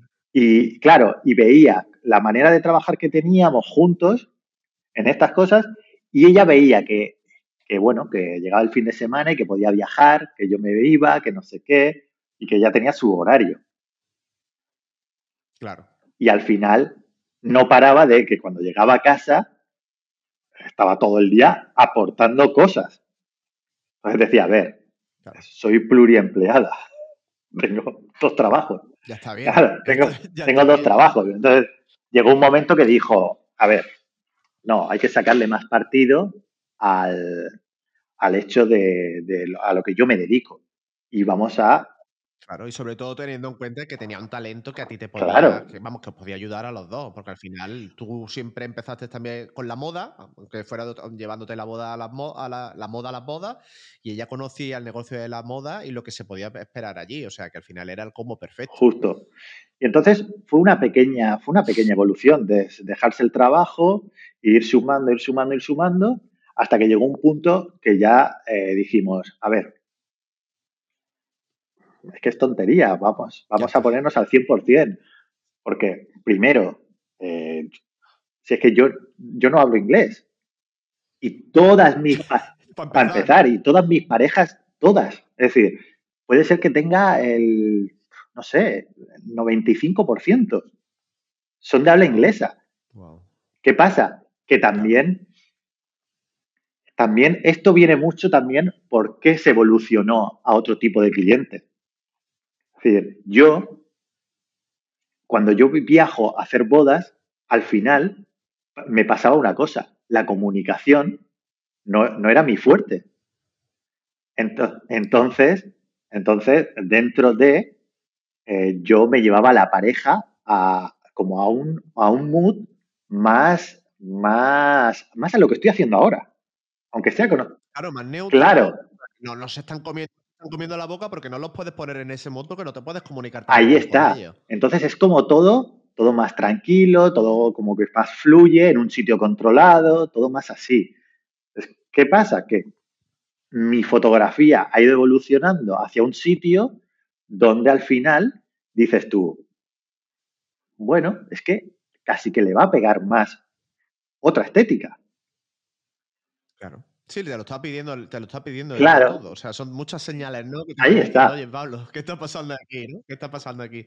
Y, y, bueno, yo que indirectamente al final tengo en casa también a Opi, trabajo mucho con ella en bodas, pero al final no dejan de ser dos negocios separados. Obviamente estamos en el mismo sector, pero no trabajamos en la misma empresa. ¿Cómo ha sido, o, cómo es más bien, el trabajar dentro de Pablo la Guía con dos cabezas diferentes? Eh, ¿Lo acordáis todo y siempre llegáis a un acuerdo? ¿Sois cabezones y cada uno quiere tirar por su lado? ¿Cómo es la relación en ese aspecto? Eh, a ver, es un poco loco. No, te voy a engañar, es un poco loco porque eh, yo tengo una visión totalmente, no es, no es distinta, no es distinta a ella, porque sí que tenemos una cosa buena es que la meta, la meta la tenemos clara. Es la misma. Es la misma. Entonces, eh, teniendo eso claro, la cosa está en cómo, cómo llegamos a esa meta. Ahí es donde, ahí es donde tenemos una pequeña, pues una pequeña lucha, ¿no? Una pequeña lucha con mm, qué se publica en redes sociales, qué tal. Eh, no, es que ahora hay que, mira, fíjate los patrones que se están viendo en, en, Instagram o tal. Sí, en Instagram, por ejemplo, menos fotos, que el feed sea como mucho más importante, no solo un carrusel, una foto individual, la foto de una mano o un jarrón, pero para que todo tenga cierta unidad. Claro, es duro eso, ¿eh? Eso es una guerra. No, no, eso es una guerra mental que a mí, que, a mí también me ha, me ha hecho mucha gracia compartirlo con otros, con otros fotógrafos fuera de, de, mi mundo, ¿no? Es decir, fuera, no, no del mundo de las bodas, sino, yo me acuerdo una vez que tuve una conversación de este tema con, con Víctor Lax. Ajá. Claro, es un mundo totalmente distinto. Es un, él ve la fotografía de otra manera. Y yo le decía, pero ¿y por qué no subes a lo mejor algún detallito de una mesa? Y él me decía, ¿una mesa? ¿Qué es una mesa? ¿Para qué? ¿Pero qué es una mesa? ¿No? Claro, y te da otra, y te da otra visión. Entonces, yo hay cosas que sí, es decir, yo nunca había puesto una mesa, ahora pues pongo una mesa porque eso viste, porque te dice de cómo lo bonito que puede ser tal, todo, vale. Pero hay por cosas que no, que a día de hoy no paso. Que no, pasa. Es decir, yo puedo ver un feed en un golpe de vista y decir, qué feed más bonito, me parece genial. Pero si yo me meto en una foto y me pongo a ver las individuales, yo no puedo estar pensando, yo es que de esta foto, yo es que no la subiría nunca. Claro, me pasa igual, ¿eh? A mí me pasa igual y entiendo y, probablemente, oye, no, es que probablemente, en muchas cosas ese feed sea más exitoso que el mío, para según... Seguro. Pero como tú dices, hay, hay, cierto, hay ciertas barreras que yo desde mi punto de vista eh, también creo que nos hemos acostumbrado, o a mí me pasa, a la foto muy espectacular que se subía pues de 2020 para adelante para atrás sobre todo, que además tenía un impacto brutal en Instagram. Eran fotos, tú sabes antes, que cualquiera de nosotros con una buena foto de un buen fin de semana se iban a 3.000 likes, a 4.000 likes. Y yo ya no estoy mentalmente acostumbrado a poder subir una foto de, ¿qué te digo yo? Un zapato trepidado en blanco y negro, ¿no? Que siempre lo pongo de ejemplo porque es la coña, ¿no? Y que esa foto tenga 150 likes. Es es un, es un proceso mental que yo sé que no tiene mucho sentido, pero que es difícil de quitarse el hábito viniendo de donde venimos, creo por Eso, por eso yo creo, yo creo que al final es, bueno, es, una transición. Es decir, es, es, donde te lleva, es donde te lleva la tendencia. Es donde te está, donde, bueno, lo que, lo que está pasando, lo que está pasando ahora, bueno, llegará un momento donde eso pasará de moda y, y a lo mejor hemos sobrevivido sin tener, sin tener que hacer ciertas cosas.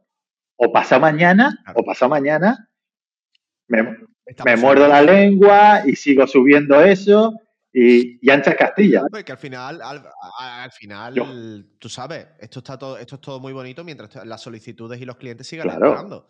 En el momento que eso no llegue, cambian los hábitos y cambian las costumbres y me como mi dignidad o lo que yo creo que Hombre, vamos a ver, yo, lo, primero. Lo tengo claro. Yo lo primero que he dicho jamás era. Eh, yo no, no voy a cambiar, no voy a cambiar mi, mi rollo estético, nada. Incluso eh, como he hablado con mucha gente, que dice, vamos a ver, ¿por qué no has vendido preset? Si te hubieras forrado a vender preset. Digo, pues, pues digo, pues seguramente. Digo, pero, pero no entraba en mi cabeza. No entraba en mi cabeza. ¿Por qué? Porque al final digo, no sé, no, no va conmigo, no va conmigo ya, pero no, y además en tu caso, además en tu caso, por ejemplo, era un sello tan personal y tan Pablo la guía, porque bueno, yo he vendido mis presets, yo no creo que mi color sea algo que me identifica, sin más, es una herramienta más, pero en tu caso, mm, hombre, era vender medio negocio. Claro. Mm, prácticamente. Sí. y además era, era también como, em, no sé, como yo, como yo veía, era, eh, a ver, estás, a lo mejor hay mucha gente fijándose, si le das más opciones de, dejárselo fácil, al final me tiro piedras sobre mi propio tejado. Pero fuera de eso, pero fuera de eso, era una cosa también como más mía, era como, no, es decir, yo estoy en mi color y voy a morir con este color. Y ahora de hace un año para acá es como, el otro día dije, ah, tengo que editar una foto y la iba a editar como antiguamente y digo, si no me acuerdo ni dónde tengo ese de este. Ahora, ahora es el momento. De ahora, es el, ahora es el momento. Eso me lo ha dicho. Oye, y si, si de toda esta época que hasta ahora, ¿no? Vamos a ponerla hasta 2020, a la pandemia, porque al final los años de pandemia pues, han sido un limbo ahí extraño. Em, todos estos años de antes, que has estado desde México, como me comentabas antes, en Chihuahua, a Nueva Zelanda, que estuviste con Serafín, eh, o sea, sitios que yo creo que en lo mejor de nuestros sueños nunca te imaginas que vas a acabar en un sitio así haciendo bodas. Para esta nueva etapa que se abre ahora con Ana, Em, ¿cuáles son vuestros objetivos? ¿Qué os apetece hacer que no hayáis hecho todavía? ¿Hay algo así que tengáis muy claro o, la queréis ver venir? No, a ver, yo mi mayor objetivo, mi mayor objetivo siempre fue el decir, eh, quiero una boda en Nueva Zelanda, pero quiero una boda que me paguen lo que yo valgo por ir a Nueva Zelanda. Claro. Es decir, ese era como mi mayor, mi mayor, mi mayor satisfacción. ¿Por qué? Porque era como el sitio más lejano donde podía ir.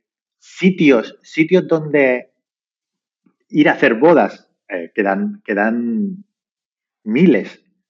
Más de, los que he ido, pero vamos. y, podríamos, a ver, a mí me encantaría una boda, una boda en África. Eh, hay, hay, países, no sé, eh, el otro día te oí lo de ir a Japón. Pues imagínate una, boda en Japón o incluso en China, pero, eh, pero en la parte, en, la parte a lo mejor más del interior, ese, E, esa, claro, claro, la claro, ¿no? pues todos esos sitios, ¿no? Pues hay, hay muchísimos sitios, pero a día de hoy no me, no, no, no es una cosa no, te, no, no No, no, no, no, para nada. Ahora lo único que quiero es que, que, me paguen, que me paguen realmente por ir a, los sitios. Claro. Es decir, ya está.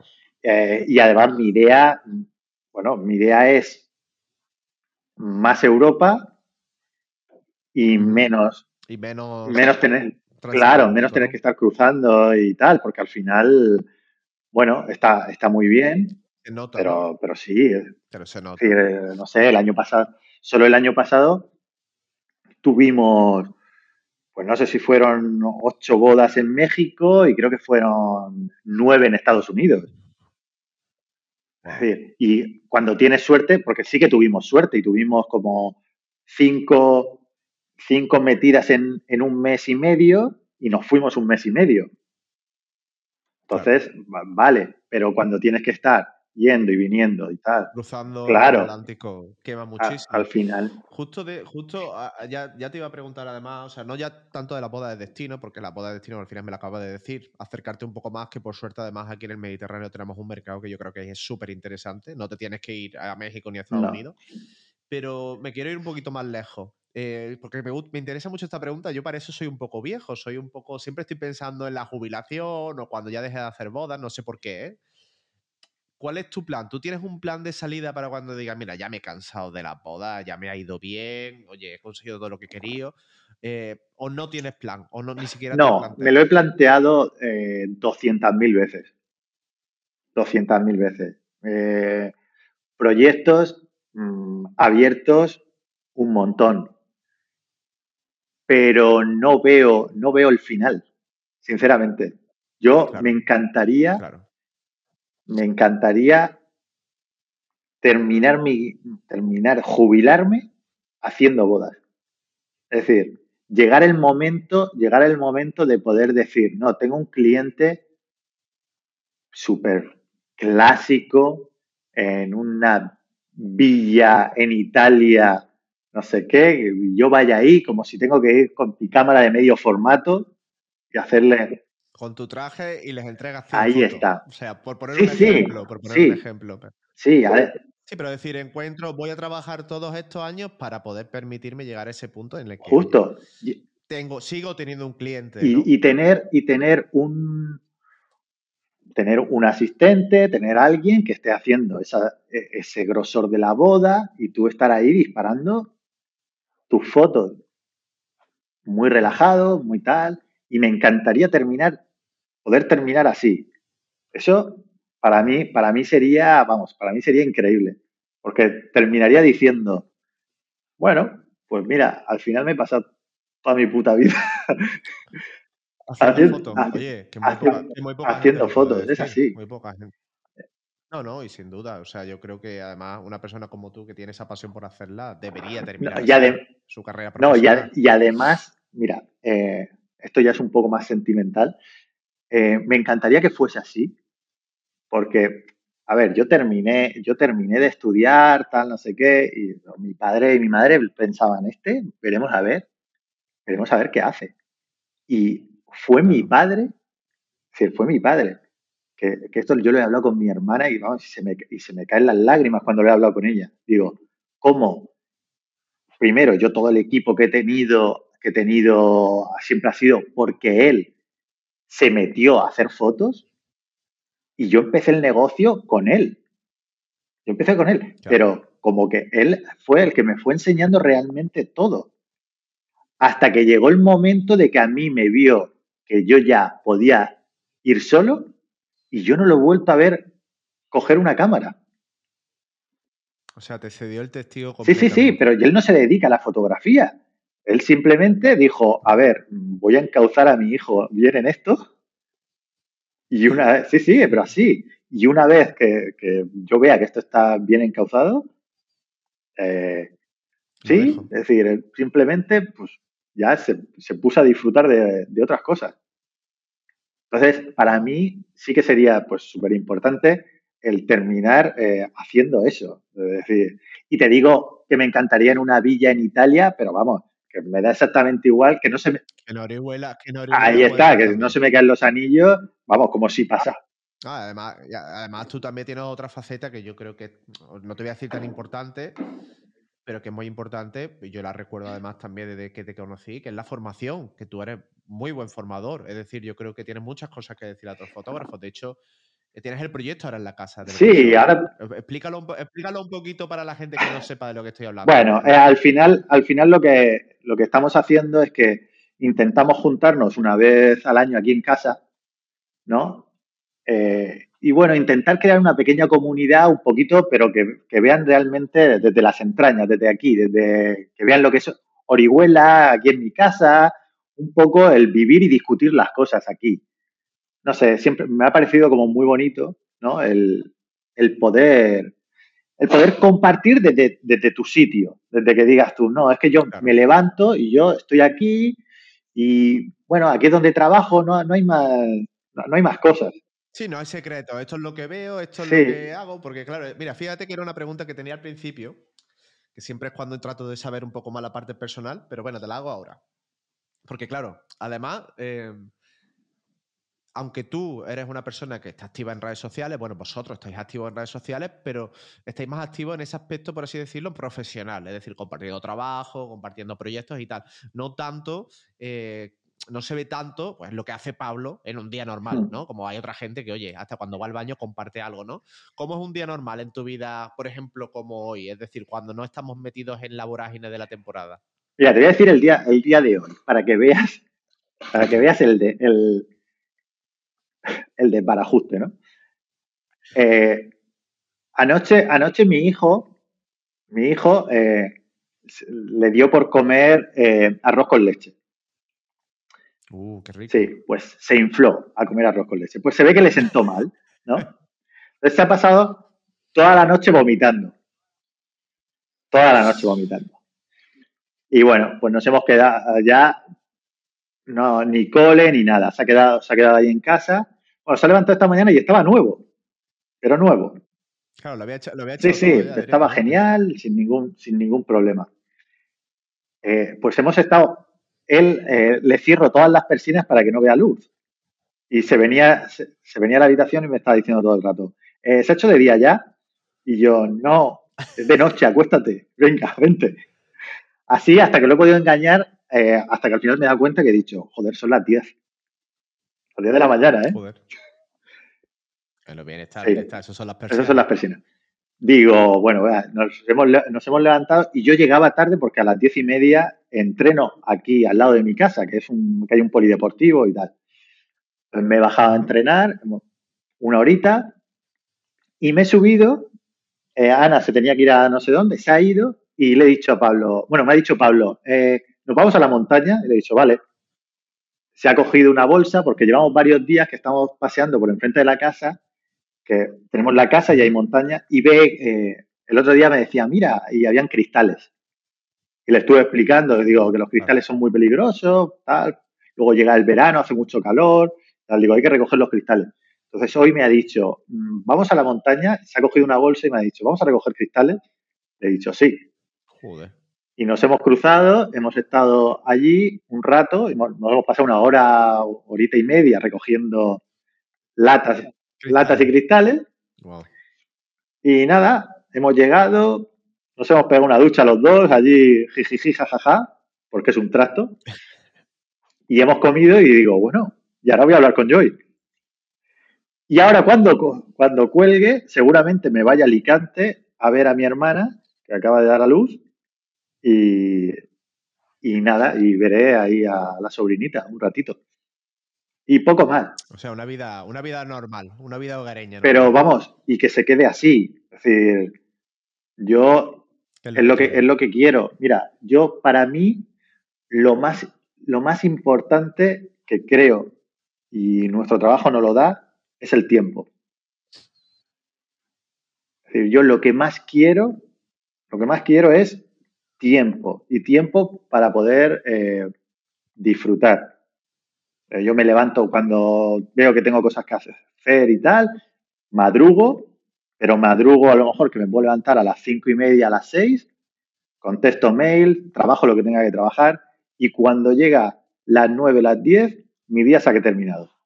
Hasta la noche, hasta la noche que pueda trabajar algo. Pero si no, en, ese... Es el lujo, ¿no? Es el lujo de poder decir, oye, trabajo muchísimo cuando tengo que trabajar mucho, pero me hago la vida a medida, que es lo que nos permite eh, este trabajo, ¿no? Al final, esa libertad que otra gente no tiene. Yo creo que soy, somos muy afortunados. Yo cuando, cuando veo que la gente tiene que picar ficha en un trabajo a las 8 de la mañana y que están obligados a estar ahí hasta, hasta la hora que tenga que ser, yo valoro cada día más este tipo de trabajo, con todas las cosas buenas y malas que tiene, pero sin duda te permite hacer la vida que y lo, Y lo afortunado que somos, es decir, que, eh, que nos podemos dar con un canto en los dientes, que realmente somos muy afortunados de hacer lo que hacemos. Eh, es una tontería. Yo eh, no pienso, no pienso en, en poder eh, hacer bodas fuera, en poder hacer, eh, es decir, en, nada. Realmente lo único que pienso es, cada boda para mí es un proyecto donde me entra un dinero. Yo con una sola, con una sola boda, con una sola boda, al final, al final, bueno, tienes casi un sueldo de una persona de un mes. Claro. Es decir, entonces, mira si somos afortunados. Y, y si cobran más. Y, y, trabajando en un sitio en el que se normalmente, a menos que la pareja claro. sea raro, te puedes tomar una copa, puedes bailar, eh, te lo estás pasando y aunque, bien, Y aunque, y aunque fuese, y aunque fuese el peor día, porque yo he estado en bodas que al final digo, es que me están tratando mal. Es decir, no, no es que te estén tratando mal, ¿no?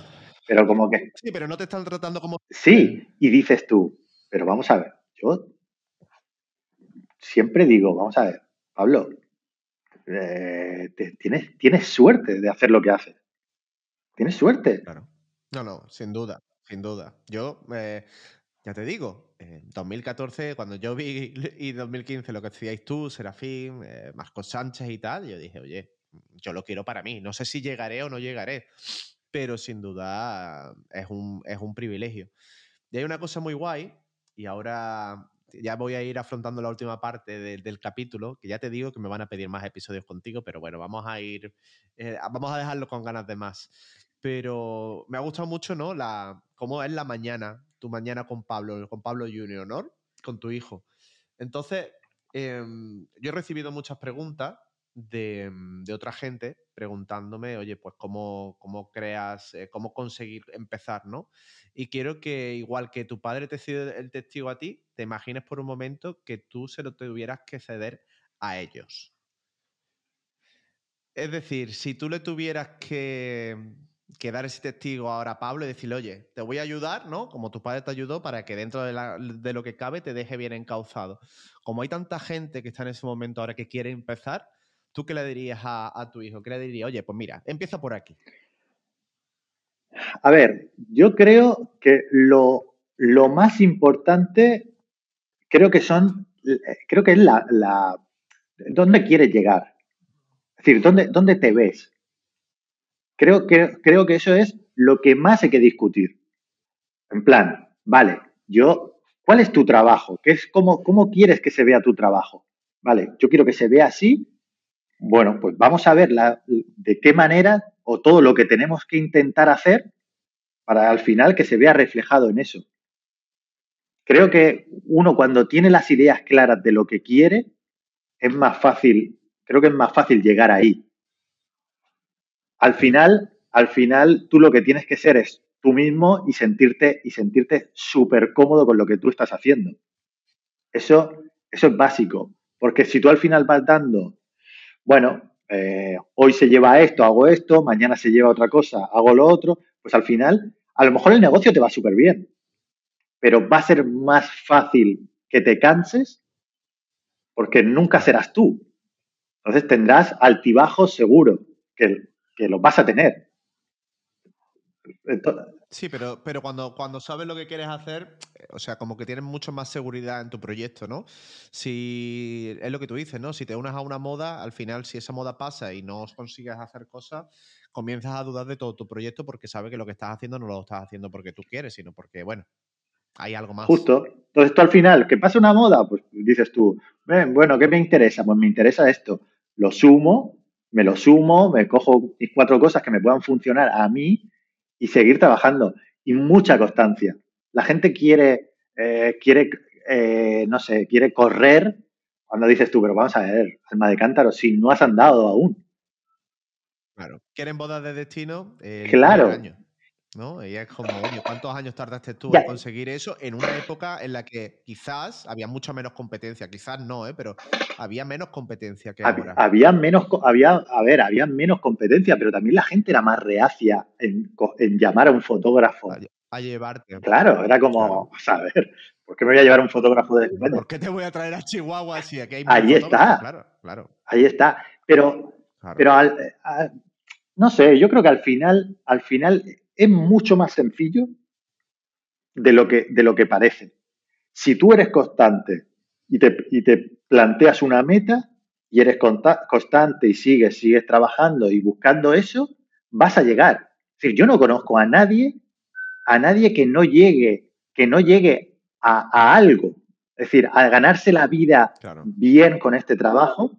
Claro, con este trabajo, si sigue poquito a poco. El único problema es, eso, es que nos hemos dedicado, y yo seguramente haya sido también uno de los, de los que ha vendido eso, de que, bueno, que las bodas de destino son muy guays, tal, de que todo es muy guay, cuando al final, al final realmente, lo que es guay es que te paguen por tu trabajo.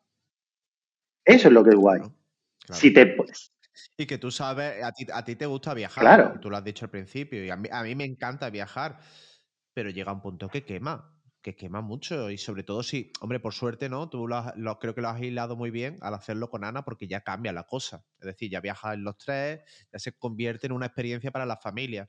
Pero al final tú sabes que cuando estás solo en un hotel en la otra punta del mundo y a lo mejor ese día lo que te da es gastroenteritis, pues todo el romanticismo detrás de una boda de destino se te va por el váter directamente. Básicamente es así. Bueno, prioridades pueden ser otras. Y que, y que vamos a ver, que muchas de esas veces eh, yo uso todos esos viajes a lo mejor casi para editar. Es como que llego al hotel, que estoy reventado y estoy allí en una habitación de hotel editando. No sale de allí. Sí, es decir, que dices tú, pero si yo de aquí... Sí, sí, a me ha pasado. De aquí no conozco nada.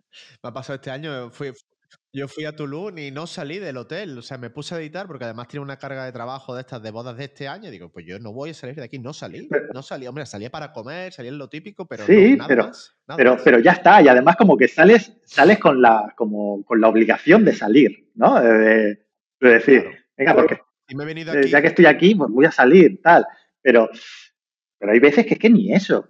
Es que ni eso. Entonces, bueno. Completamente. Al final es... Bueno, y y como habrá, seguro, seguro que habrá alguien que te esté escuchando y dirá, vale, vale, Pablo, qué bien, qué bien. Sí, que hagamos lo que queramos, que hagamos lo que queramos, pero le va a sonar como a qué es lo que tienes que decir. Si, imagínate, ¿no? Que no, no te voy a poner ya ni el ejemplo de tu hijo, te voy a poner el tuyo hmm. propio. Es decir, de repente te levantas un día y tienes 15 años menos y tienes que empezar de nuevo. A nivel práctico, si tuvieras que utilizar una sola plataforma o una sola estrategia para para llegar a un, cliente. Ya no estoy hablando de un cliente súper top o de un cliente de boda de destino, simplemente comenzar esa andadura de comenzar a rodar. Em, en tu época y en la mía, cuando empezamos, creo que Instagram era la clave. ¿Tú a día de hoy seguirías haciéndolo en Instagram o buscarías otra forma de buscar clientes? A ver, esa pregunta al final es, es trampa, porque sí, sí, es decir, eh, yo seguiría con Instagram. Vale que el engagement no tiene nada que ver con lo que era. No es el mismo. Pero, pero si te ven 100 personas, son 100 personas que te están viendo. Yo lo que no focalizaría es todo mi trabajo en, esas, en, en esa red social de que te puedan ver. Ya no digo ni 100, que te puedan ver 50 cada vez que subes algo. Yo no me focalizaría en eso, simplemente eso sería un apoyo. Yo me focalizaría más en un trato, en un trato más familiar con compañeros, con proveedores, con gente, que al final pueda crear una, red grande. Claro, una red grande donde a mí nunca me vayan a faltar las bodas. Yo siempre lo he dicho, digo, yo, una de las. Yo empecé a hacer bodas de destino porque, bueno, a muchos fotógrafos les gustaba mi trabajo y, me mandaban bodas. Me, las mandaban, era, me escribía un fotógrafo que yo no había hablado con él en la vida, simplemente en redes sociales, pues a lo mejor le había dado un like a sus fotos porque me gustaba el trabajo que hacen. Y me pasaba una boda para hacer en Australia. Y tú dices, pues claro. perfecto, ¿sabes? Claro que me voy a Australia a hacer una boda. Si me pagan. Ya ves tú. No, pero estaba, al final estaba basado en eso, lo que tú has dicho, ¿no? En hacer amistad, o bueno, no tiene por qué ser una amistad profunda, pero esas conexiones, ¿no? Con la gente, que al final es lo que te da en la vida, el conectar con personas de diferentes. Es lo único. Mira, yo el otro día, el otro día pensaba, vale, mañana ya se caen las redes sociales, se cae Instagram, se cae todo. A, fuera.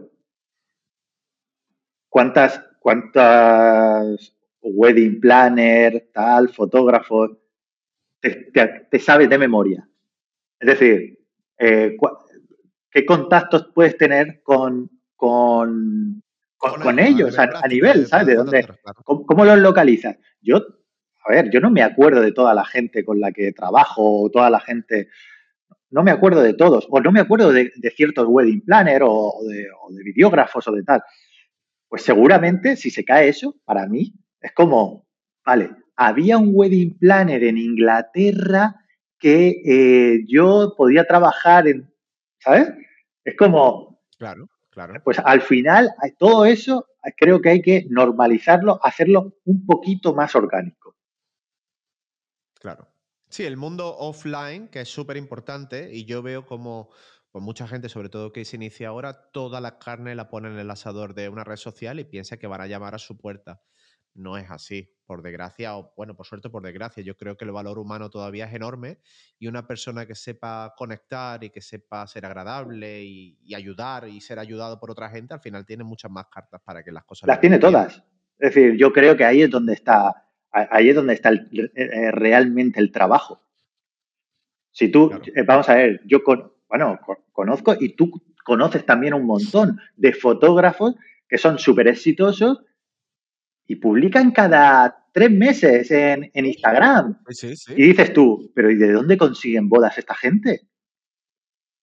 porque trabajan bien. Claro, es decir, trabajan bien, que eh, cuando trabajan con alguien quedan contentos y todo funciona. Y todo funciona. No tiene, no tiene que ser esa sobreestimulación y ese constante estar ahí. No es necesario, que para algunos puede ser el modelo de, no, no, por supuesto. que funcione, pero que no no es necesario al final. No es necesario para funcionar. Pero yo creo que al final es una herramienta, es una herramienta que al que le funciona muy bien, le va a funcionar muy bien, pero la otra parte, sabes que te va a durar toda la vida. Vamos a ver, yo me acuerdo, cuando no había redes sociales, ¿qué hacías? Pues eh, trabajar, trabajar con trabajar con lo que había, ¿no? Es decir, trabajar con, con los contacto, con tu círculo Ahí está. cercano, con... Ya está, ya está.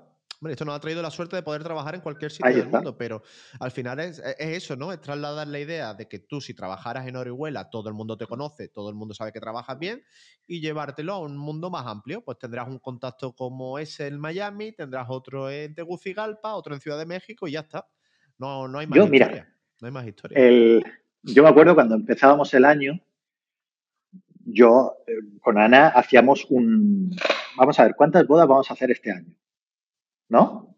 Y nosotros, y nosotros decíamos, a ver, fijas, fijas, vamos a hacer estas. Y contábamos wedding planner y proveedores que sabíamos que raro es, pues. Mínimo una, mínimo una de. Claro, una vas a hacer. Una vas a hacer. Entonces dices, vale, pues tenemos X. Pues a partir de ahí, lo que, lo que vaya viniendo. Claro, claro. En lo que tú puedas trabajar para Ahí está. pero claro. Pues a ver si les queda claro mucho. bueno, vamos a ir terminando ya. Y esta es la ronda rápida, ¿vale? Antes de terminar, son preguntas cortitas. Algunas me las han hecho la, la, gente que puse en el sticker, pero de hecho, muchas preguntas de las que te he hecho hoy ya están basados en lo que me han preguntado la gente, porque por ejemplo mucha gente me preguntó entre esa, eh, la relación de Ana y tú en Pablo la Guía, ya creo que le habrá quedado claro. Así que vamos con la ronda rápida, ¿vale? Esta me las contestas Rapidito. Creo que te lo he alargado. Libro favorito, libro favorito ya sea de, de lectura normal o de fotografía. Eh, a ver, Sudway. Bueno, no, Subway no. Te voy a decir, mira, hay un, libro, y no me, voy a, no me voy a liar mucho, y es muy fácil de encontrar, eh, de Tim Walker, que es un libro genérico de foto, de foto, que es pura inspiración, que la, son portadas suyas de Vogue y trabajos para Vogue y cosas, es como un, un genérico. Es un, un libro para inspirarse visualmente precioso. Ok, me lo compraré, me lo voy a apuntar.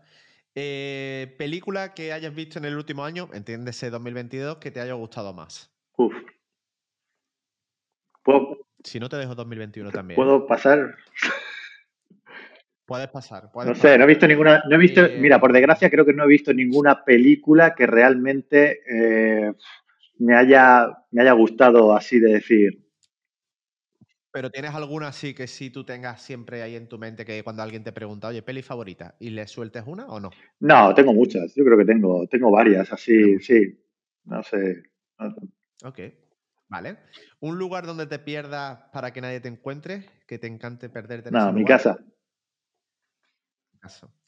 Eh, un sueño para el futuro. Eh, ser feliz, realmente tener el trabajo justo para poder disfrutar de Pablo. Creo que Pablo, creo que Pablo dentro de una de las cosas que sean muy duras, es lo único, lo único o lo mejor que he podido hacer. Es decir, yo verlo, verlo, eh, no sé, nos ha salido muy bueno y para mí es una alegría todos los días. Es decir, cada minuto que paso con él es como es, un, es un regalo. Por eso, a día de hoy, eh, donde puedo, se viene con nosotros a las bodas.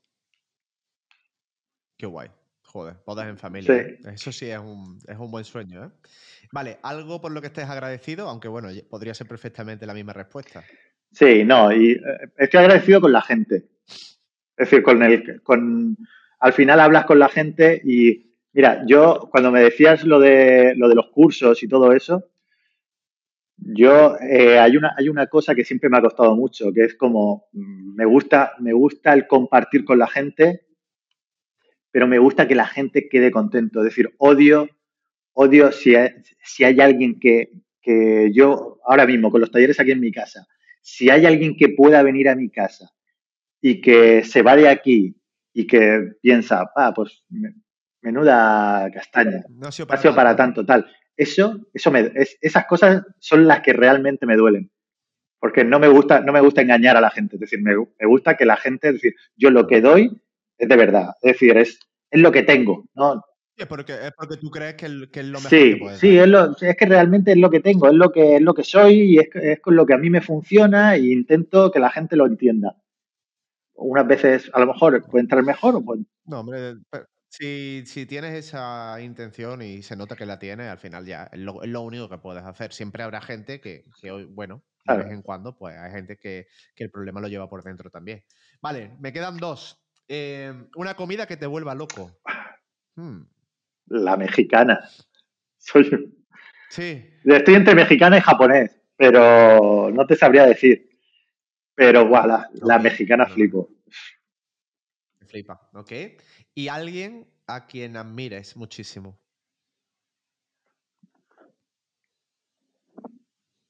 Eh, el ámbito de trabajo, es decir, yo admiro muchísimo, admiro muchísimo a mis padres. Es decir, admiro muchísimo a mis padres, admiro muchísimo el núcleo familiar que tengo, es decir, mi propia Ana, es decir, los admiro realmente. Sí, la, tu gente más Sí, porque hay días que te levantas y que dices realmente, mm, todo, toda esta lucha, todos estos procesos, todo esto, toda, esta realidad merece la pena y cuando te das cuenta que dices, a ver, es que lo hablo, lo, veo con mis amigos. Eh, vivimos, vivimos en un mundo que, creemos que es, eh, es una burbuja. Es una burbuja. Y cuando sales de ahí dices tú, pero que vamos a ver, que haces fotos de bodas. ¿Sabes? Que, que, por muy Pablo la guía que sea, yo salgo a la calle no, que eres, y, pregunto. Claro, que no, que, no, que es que no. Por eso es una cosa que a mí, que a mí nunca me ha. Bueno, bueno que, nunca me ha llamado la atención. Es como, soy.